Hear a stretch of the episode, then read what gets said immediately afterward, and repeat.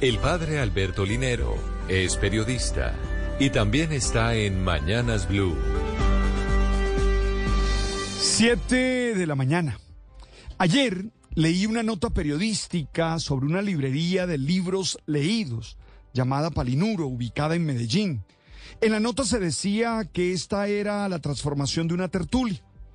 Yo no la conozco, pero me, me quedé con el compromiso de conocerla, porque me suena una de esas batallas quijotescas que valen la pena, porque son experiencias que llenan de sentido la vida en esta contemporaneidad tan marcada por la tecnología. Me emocioné porque esa actividad cultural en este tiempo, el de las tertulias, este tiempo de pantallas y de aparatos que buscan sustituir el encuentro y el contacto físico, quizás ya no es tan común. Recordé las tertulias de teología que teníamos en el Seminario Regional de la Costa, o la de los jueves de dominó en Barranquilla, con amigos como Álvaro Dada, Richard Castel, Juan Pablo Piedraíta, el desaparecido maestro Andrés Salcedo y Holman Varela.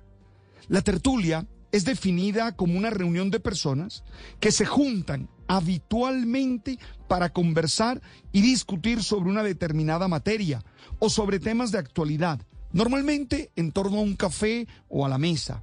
Es juntarse para compartir, para hablar, para informarse, pero sobre todo para gozarse en el encuentro con los otros.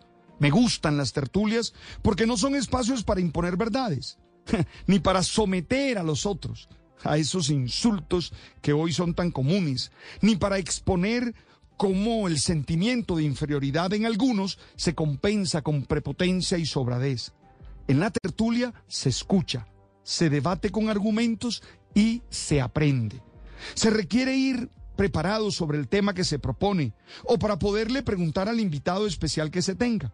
Es la combinación de la humildad de quien siempre está dispuesto a aprender con la seguridad del que en medio del mar de incertidumbres va encontrando puertos de certeza y las quiere compartir con los demás.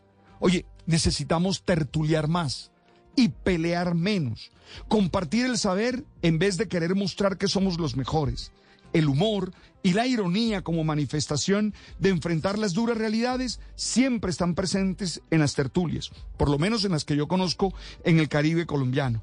No tienen la formalidad de los seminarios o congresos, ni la rigidez de los cursos. Son simplemente el arte de sentarse a conversar en serio.